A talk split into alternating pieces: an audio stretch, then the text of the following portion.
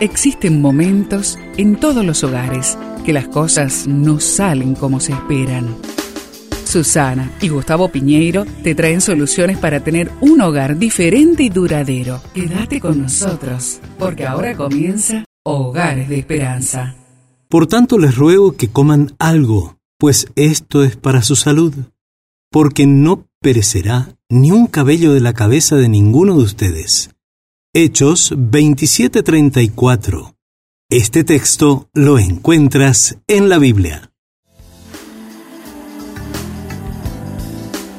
El apóstol Pablo, en medio de la dificultad en la que se encontraba en el mar, y cuando los tripulantes de la embarcación tenían poca esperanza de sobrevivir, les rogó que comieran por bien de su salud. Son muchas las veces en que las tempestades de la vida pueden angustiarnos, tanto que aún nos quitan el apetito por los alimentos. Dejar de comer saludablemente en momentos de crisis no solo nos puede complicar la existencia, sino que puede llevarnos a perder la perspectiva correcta de la vida. Pero, como lo hizo el apóstol Pablo, confiemos en que ni siquiera un cabello de nuestra cabeza perecerá porque hemos puesto nuestra esperanza en el Señor Jesús. Eso no significa que no tengamos que enfrentar ninguna crisis en nuestra salud. El énfasis es que no olvidemos que la salud es un regalo que casi siempre entra por la boca. Por otro lado, la esperanza y la confianza son una recompensa divina que entra por la mente y termina fortaleciendo el espíritu.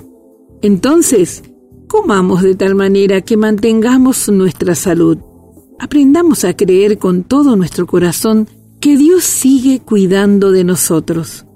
¿Qué te parece si ahí en familia intercambian diferentes maneras y razones por las cuales las personas comen? También pueden hablar sobre el significado de la expresión comer por la salud. Una muy buena idea. Vamos a pedir al Señor que Él sea nuestro instructor.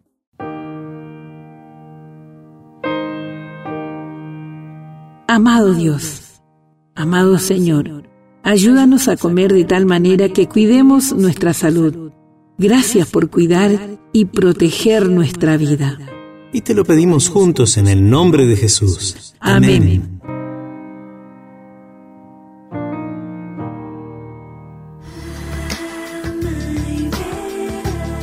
Esperamos que el tema de hoy, junto a Susana y Gustavo Piñeiro, haya traído la esperanza a tu vida.